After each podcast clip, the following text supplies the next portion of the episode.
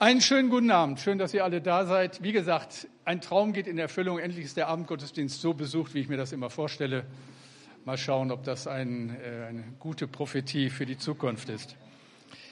Wir sind mitten in der Predigtreihe das Nehemia-Projekt. Fünf Predigten über ein alttestamentliches Buch, das den Bericht eines Mannes enthält, der in der Geschichte Israels den Unterschied ausgemacht hat, der eine ganz entscheidende Rolle in dieser Geschichte gespielt hat. Ich habe euch noch einmal so eine Zeitschiene, eine Zeittafel mitgebracht, dass ein bisschen deutlicher wird, von welcher Zeit wir sprechen. Nun weiß ich, befürchte ich aber, dass ihr euch da hinten das überhaupt nichts hilft. Äh, ich habe sie auf jeden Fall da, also das äh, seht ihr. Ganz grob noch einmal, 538 vor Christus kommen die Juden aus der babylonischen Gefangenschaft zurück. Der Tempel wird aufgebaut, das dauert so mit Unterbrechungen etwa 22 Jahre. 460 vor Christus kommt der Prophet Esra mit weiteren Juden nach Jerusalem und 445 vor Christus erreicht Nehemia im fernen Persien die Nachricht, dass es schlecht um die Juden in Jerusalem bestellt ist. Also wir schreiben das Jahr 445 vor Christus. Und Jerusalem ist zu diesem Zeitpunkt eine zerstörte und bedrohte Stadt. Nichts ist übrig geblieben von dem Glanz vergangener Zeiten. Es scheint so, als wenn das Ende des Volkes Gottes endgültig eingeläutet worden ist. Nehemia bekommt vom persischen König die Erlaubnis, Persien und damit auch seine Aufgabe zu verlassen und gewinnt in Jerusalem die führenden Leute zu einer einmaligen Aktion. Das Volk beginnt, aufgeteilt in über 40 Abteilungen nach Familien und Zünften, die Stadtmauer wieder aufzubauen. Und so wird aus einer Vision eine Strategie. Der Aufbau der Stadtmauer soll einer nächsten Generation signalisieren, dass es noch Zukunft und Hoffnung gibt. Die Ehre Gottes muss wiederhergestellt werden. Für ein solches Vorhaben braucht es Menschen, die sich begeistern lassen, Menschen, die mit anpacken, Menschen, die hellwach sind und die verstanden haben, dass es höchste Zeit ist zu handeln. Es ist interessant, dass auch die Obrigkeit diese Pläne unterstützt, dass sie dafür gewonnen wird. Der persische König unterstützt die Pläne Nehemias ausdrücklich. Aber natürlich ist Jerusalem weit, weit weg. Was Artaxerxes fördert, provoziert den erbitterten Widerstand der heidnischen Nachbarn. Und die Kontrahenten hören auf die wohlklingenden Namen Sanballat, der Horoniter, Tobia, der Ammoniter und Geshem, ein Araber und andere mehr. Das ist so die Opposition, die unter allen Umständen verhindern will, dass Volk Gottes wieder erblüht. Und ich lese euch einen längeren Abschnitt aus dem Buch Nehemia, Nehemia 4, die Verse 1 bis 9. Als Sanballat und Tobia und die Araber, die Ammoniter und die Einwohner von Aschdod erfuhren, dass der Aufbau der Jerusalemer Mauer Fortschritte machte und die letzten Lücken schon fast geschlossen waren, gerieten sie in Wut. Sie verbündeten sich, um Jerusalem anzugreifen und unsere Pläne zu durchkreuzen. Wir aber flehten zu unserem Gott und stellten Tag und Nacht Wachen auf. Das Volk der Judäer sang ein Klagelied. Die Kraft der Träger reicht nicht mehr, der Schutt ist viel zu viel. Alleine ist es uns zu schwer, wir kommen nie ans Ziel. Unsere Feinde dachten, noch bevor die Juden uns bemerken, sind wir schon mitten unter ihnen, bringen sie um und zerstören ihr Bauwerk. Aber immer wieder kamen Juden, die in ihrer Nähe wohnten, zu uns und erzählten, was die Völker ringsum gegen uns im Schilde führten. Darum stellte ich dort wehrfähige Männer auf, wo die Mauer noch besonders niedrig war und Lücken aufwies. Sie waren nach Sippen eingeteilt und mit Schwertern, Lanzen und Bogen bewaffnet. Ich sah mir alles noch einmal genau an, dann sagte ich zu den führenden Männern und dem übrigen Volk, habt keine Angst vor ihnen, vertraut dem Herrn, denn er ist groß und mächtig, kämpft für eure Brüder und Söhne, für eure Töchter und Frauen und für eure Häuser. Als unsere Feinde hörten, dass wir alles wussten und dass Gott ihre Pläne vereitelt hatte, konnten wir wieder an die Arbeit gehen, jeder an seinem Platz. Ich bete noch einmal. Herr, danke für diesen Abendgottesdienst nach einem schon so erfüllten Tag. Danke für dein Wort. Und ich bitte dich, öffne meinen Mund, dass er deinen Ruhm verkündigt. Danke, Herr, dafür. Amen. Ich habe diesen Text gelesen und vielleicht ist es euch aufgefallen in der modernen Übersetzung der Hoffnung für alle, verbirgt sich in dieser Geschichte ein frühzeitlicher Rap. Die Juden singen, die Kraft der Träger reicht nicht mehr, der Schutt ist viel zu viel, alleine ist es uns zu schwer, wir kommen nie ans Ziel. Steht da so, habe ich, hab ich nicht, steht da, steht da so. Also, ich habe so gedacht, die Lage muss ja wirklich verzweifelt sein, wenn ein solches Lied die Runde macht. Also wie erbaulich ist es denn, wenn die Nationalhymne lautet, alleine ist es uns zu schwer, wir kommen nie ans Ziel. Stellt euch mal Europameisterschaft vor, die deutsche Mannschaft läuft auf und es kommt die Nationalhymne und alle singen, alleine ist es uns zu schwer, wir kommen nie ans Ziel. Also das ist wahnsinnig motivierend. Von wegen Einigkeit und Recht und Freiheit, von wegen großer Gott, wir loben dich, alleine ist es uns zu schwer, wir kommen nie ans Ziel. Das ist deprimierend. Da muss man gar nicht erst antreten. Da hat alles keinen Sinn mehr. Dann gibt man auf und verzieht sich ins Private in der Hoffnung, dass der Sturm vorüberzieht. Und dann muss eine nächste Generation eben sehen, wie sie klarkommt. Wir mussten das ja schließlich auch, so nach dem Motto. Unter dem Druck von Schutt und Bedrohung resignieren die Einwohner Jerusalems.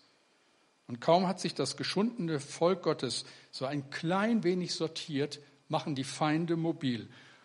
Und da merkt man wieder, wie aktuell das Buch Nehemia ist. Und an der Stelle spätestens dachte ich, aber die ganze Zeit vorher ja auch schon, alles, was sich damals so abgespielt hat in Geschichte, kommt mir merkwürdig vertraut vor, ist wie ein Bild für das, was Kirche Jesu immer wieder erfährt. Es ist immer wieder das Gleiche und wiederholt sich durch die Jahrhunderte der Kirchengeschichte. Wenn die Kirche geistliche Verantwortung wahrnimmt, tobt die Hölle. Ein Staat kann sich doch im Grunde genommen, so denke ich das immer wieder in meiner Naivität, nichts Besseres wünschen, als dass seine Bürger Gott fürchten und an ihn glauben. Was gibt es denn Besseres für einen Staat? Wer seine Christusnachfolge ernst nimmt, wird doch immer das Wohl des Landes im Blick behalten. Soziale Gerechtigkeit, Kampf gegen Korruption und Ausbeutung, Ehrlichkeit, Anteilnahme und Unterstützung der Armen, freiwillige finanzielle Hilfe, all das und viel mehr, dafür steht doch Kirche, wenn sie mit Jesus unterwegs ist. Selbstverständlich. Wenn man so ein bisschen Erweckungsgeschichte studiert, und das habe ich immer wieder gern getan, dann kommt man ja auf die äh, tollsten Geschichten. Ich habe zum Beispiel mal äh, sehr intensiv über das gelesen, was in Wales sich im 19. Äh, Jahrhundert und dann zu Beginn des 20. Jahrhunderts abgespielt hat. Da gab es Zeiten, da war in Wales die Polizei arbeitslos. Da hörte die Kinderarbeit auf. Da sank die Verbrecherquote dramatisch. Da mussten viele Pubs, wo die Väter ihren Lohn versoffen haben, dicht machen. Sonntags waren die Kirchen voll und die Kneipen leer. Und Historiker sind sich einig, völlig unabhängig von der geistlichen Bewertung dieser Zeit, die Erweckung Englands im 18. und 19. Jahrhundert hat England vor den Schrecken einer Revolution bewahrt, wie sie Frankreich in der französischen erlitten hat. Ähnliches ist in den 50er Jahren auf den Hybriden passiert, was viele gar nicht wissen. Und bis heute, wer auf diese Insel, auf die Isle of Lewis und auf die umliegenden Inseln fährt, wird feststellen, dass da eine Atmosphäre herrscht, wie sie uns völlig unbekannt ist. Da wird sonntags nicht gearbeitet. Da geht man sonntags in die Kirche. Ist natürlich inzwischen auch wieder vieles Tradition geworden, aber das klingt bis heute nach. Liebe Freunde, die von uns dort wohnen, sagen, äh, Haus abschließen kennen wir überhaupt nicht bei uns. Da bleiben die Türen auf und wenn der Nachbar was braucht, dann holt er sich eben raus und dann bringt er es auch wieder, aber das ist ansonsten kein Problem. Davon kann man ja in Habenhausen, glaube ich, nur träumen.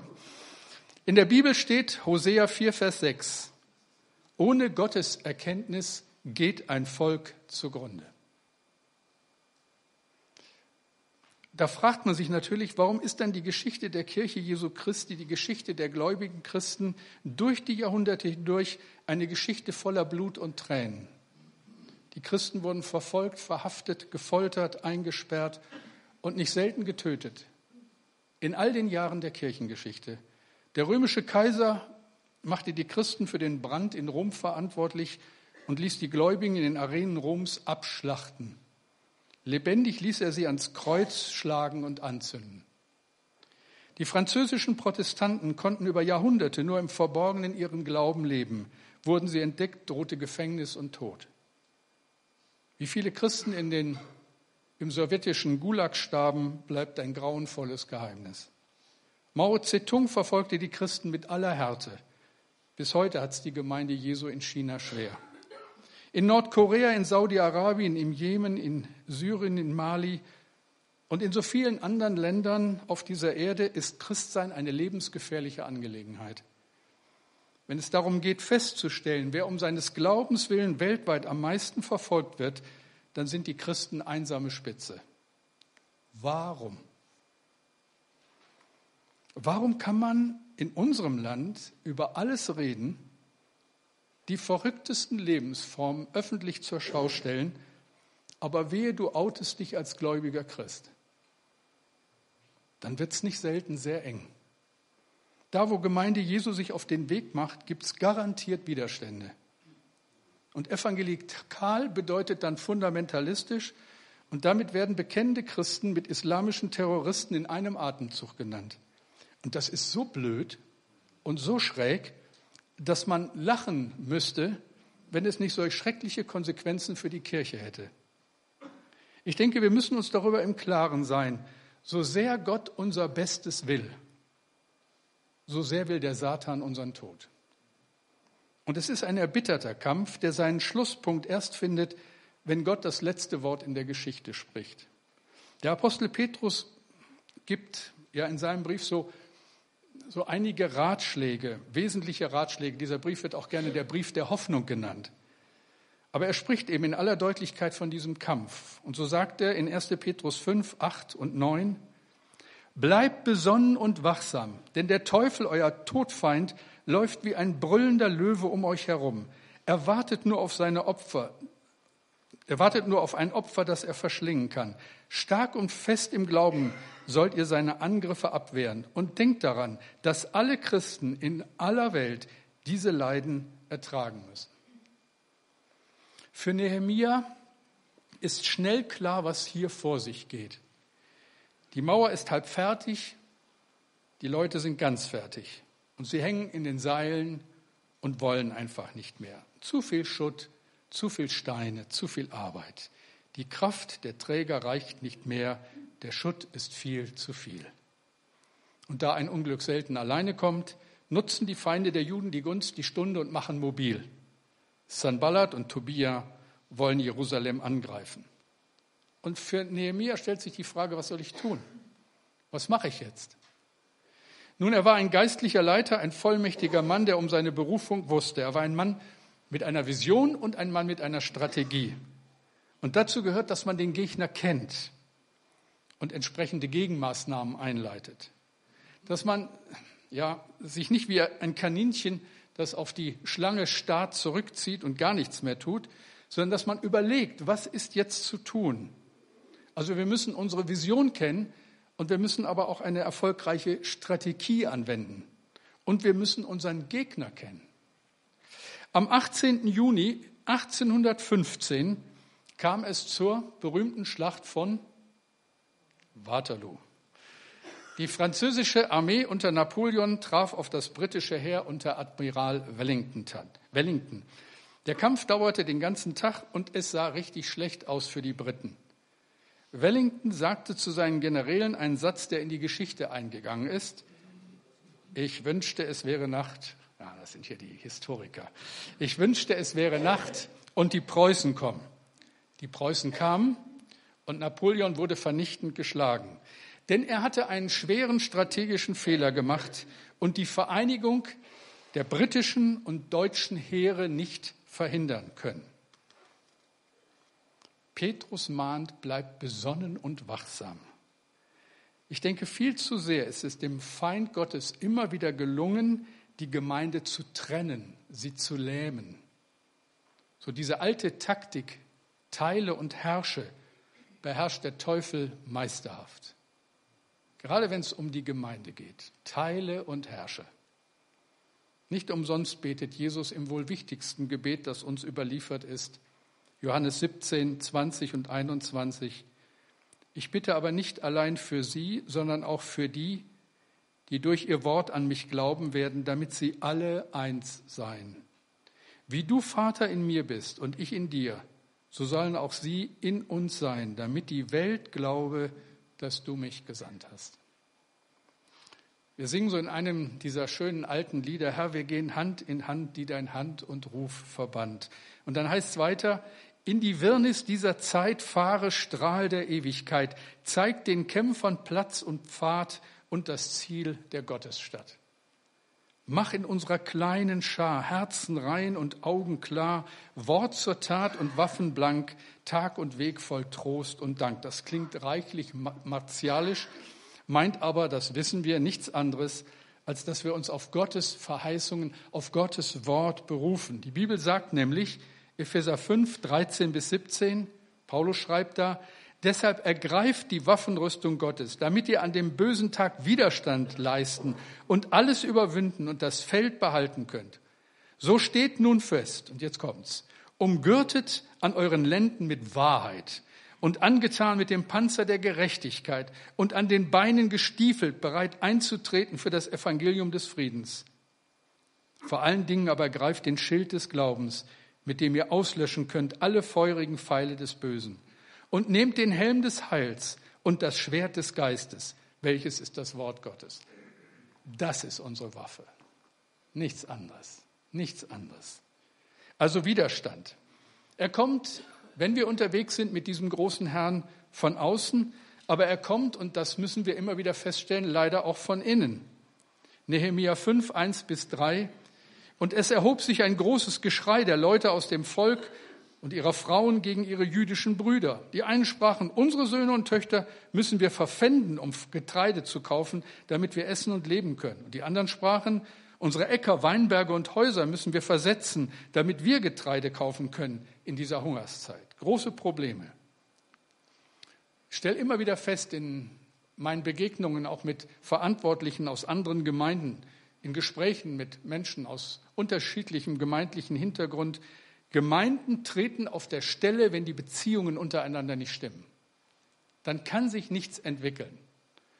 Gemeindeglieder kommen oft nicht miteinander klar. Gemeindeleitungen sind zerstritten.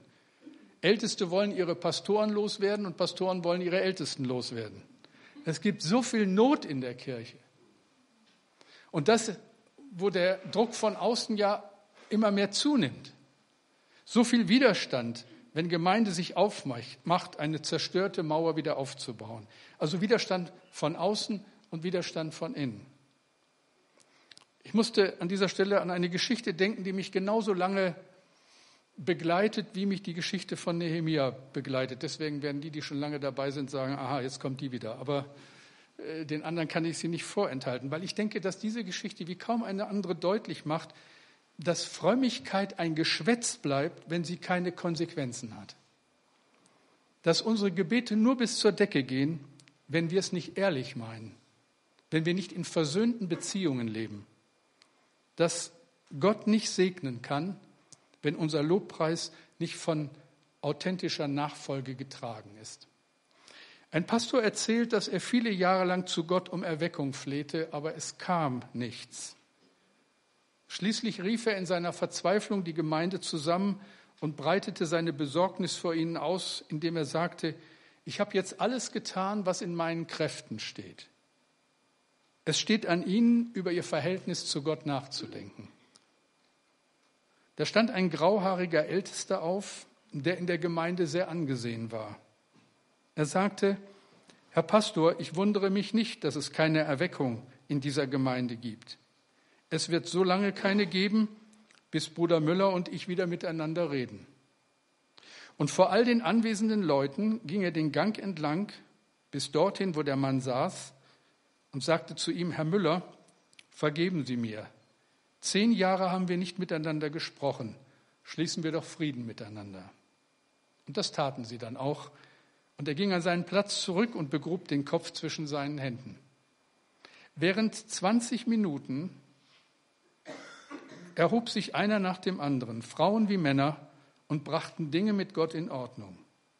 Dann kam der Geist Gottes herab wie ein mächtiger, rauschender Wind. Die Erweckung war da. Widerstände. Kein Grund zur Panik, aber allemal grundwachsam zu sein. Wir müssen mit Widerstand rechnen, so wie Nehemia mit Widerstand gerechnet hat. Als das Volk so abgenervt und so erschöpft ist, hält er eine flammende Rede. Nehemia 4, Vers 8. Und als ich ihre Furcht sah, machte ich mich auf und sprach zu den Vornehmen und Ratsherren und dem übrigen Volk, fürchtet euch nicht vor ihnen, gedenkt an den Herrn, der groß und furchtbar ist, und streitet für eure Brüder, Söhne, Töchter, Frauen und Häuser. Die Strategie, die dieser Motivation folgt, ist ja eine doppelte. Es muss gebaut werden und es muss geschützt werden. Und dann dachte ich wieder, wenn man das so liest, das ist 2500 Jahre alt, dieser Bericht, aber so aktuell wie heute. Bauen und schützen. Bauen und schützen. In all den Jahren haben wir gebaut, hier in der Paulusgemeinde, an dem Ort, wo Gott uns hingestellt hat. Aber all die Jahre hatten wir es nie in der Tasche. Ich hatte nie das Gefühl, bis auf den heutigen Tag nicht, dass wir nun über all das verfügen dass das alles sichtbar und sicher und selbstverständlich ist. Immer ist Gemeinde Jesu auch bedrohte Gemeinde.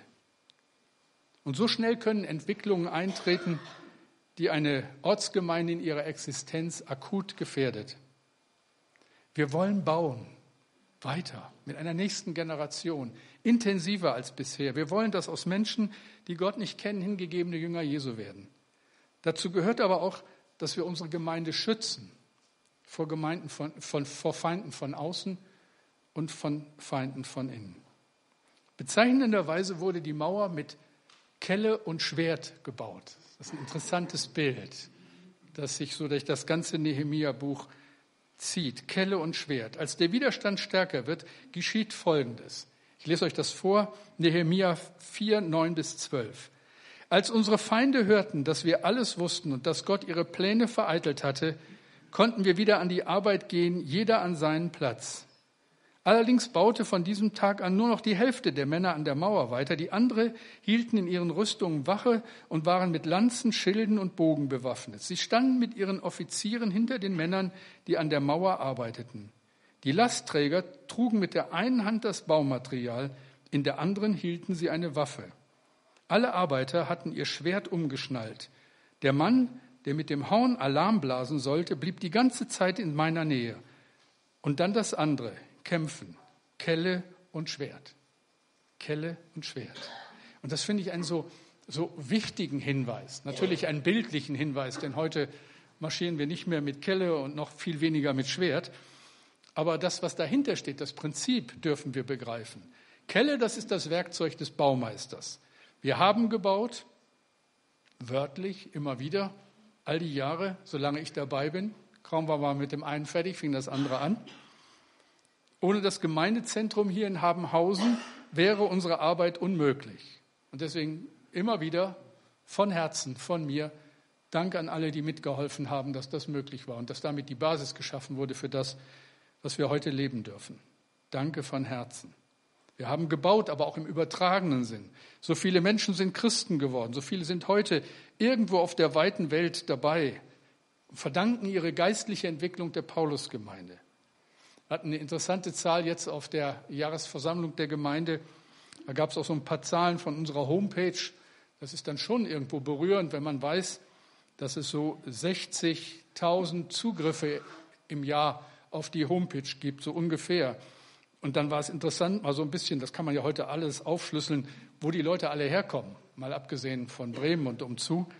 Also das fand ich besonders äh, witzig. Im zurückliegenden Jahr hatten wir 3275 Besucher unserer Homepage aus den USA, 695 aus China, 368 aus Russland.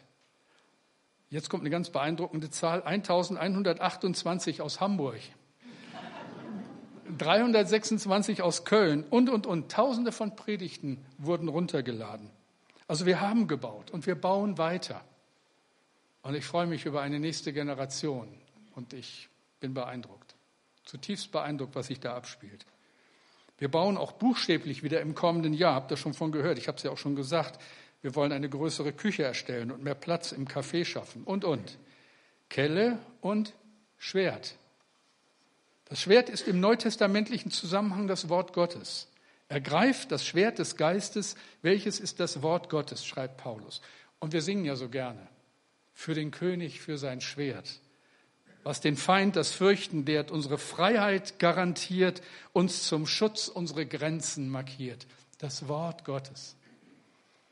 Im vergangenen Jahr habe ich persönlich theologisch arbeiten müssen, dürfen, wie lange nicht mehr. Es musste sein. Wir müssen wissen, was das Wort Gottes uns vorgibt und wie wir Entwicklungen in der Gesellschaft zu gewichten haben. Ich denke, zu keiner Zeit war es entscheidender als jetzt, genau hinzuschauen, zu bewerten und Richtung vorzugeben. Zu keiner Zeit war das entscheidend, was gerade angesagt ist. Gemeinde Jesu muss immer wieder fragen dürfen, ist verpflichtet, immer wieder zu fragen, durch die Zeiten, was sagt das Wort Gottes? Wenn wir darauf vertrauen, dass es Wort Gottes ist. Johannes Huss hätte nicht auf dem Scheiterhauf sterben müssen, wenn er sich einer Kirche gebeugt hätte, die das Wort Gottes geringer schätzte als die Tradition. Martin Luther hätte sich nicht jahrelang verstecken müssen, wenn er den Ablass toleriert hätte. Die Hugenotten hätten in Frieden leben können, wenn sie ihren evangelischen Glauben aufgegeben hätten. Dietrich Bonhoeffer wäre vielleicht noch am Leben, wenn er sich der Theologie der deutschen Christen nicht widersetzt hätte. Kelle und Schwert. Mir scheint beides in den, wird in den nächsten Jahren von Bedeutung sein, war immer von Bedeutung, wird an Bedeutung gewinnen. Und wir werden entscheidend dazu beitragen, ob eine nächste Generation ihren Glauben lebt oder nicht. Paulus schreibt an die Gemeinde in Korinth, 1. Korinther 15, 57 bis 58, aber gelobt sei Gott, der uns den Sieg schenkt durch Jesus Christus, unseren Herrn. Meine lieben Brüder und Schwestern, bleibt fest und unerschütterlich in eurem Glauben. Setzt euch mit aller Kraft für den Herrn ein, denn ihr wisst, nichts ist vergeblich, was ihr für ihn tut. Das ist doch eine Verheißung. Ich bete. Herr, und das ist einfach ein Geschenk, dass wir bauen dürfen und bewahren dürfen. Und das hat alles überhaupt keinen Wert, wenn du nicht mittendrin bist. Und wenn du es nicht bist, der das immer wieder schenkt, ja, dass wir bereit sind, umzukehren von bösen Wegen dass wir bereit sind, aufeinander zuzugehen. Dass Liebe unser Miteinander bestimmt und dass Liebe uns auch bestimmt in unserem Auftreten in der Öffentlichkeit. Herr, dass wir deutlich machen, was dein Wort vorgibt. Und ich danke dir dafür, dass wir es haben dürfen und dass du in unserer Mitte bist und dass du so treu bist. Herr, wir beten dich an, dich unseren König und Herrn, dich den ewigen Gott. Amen.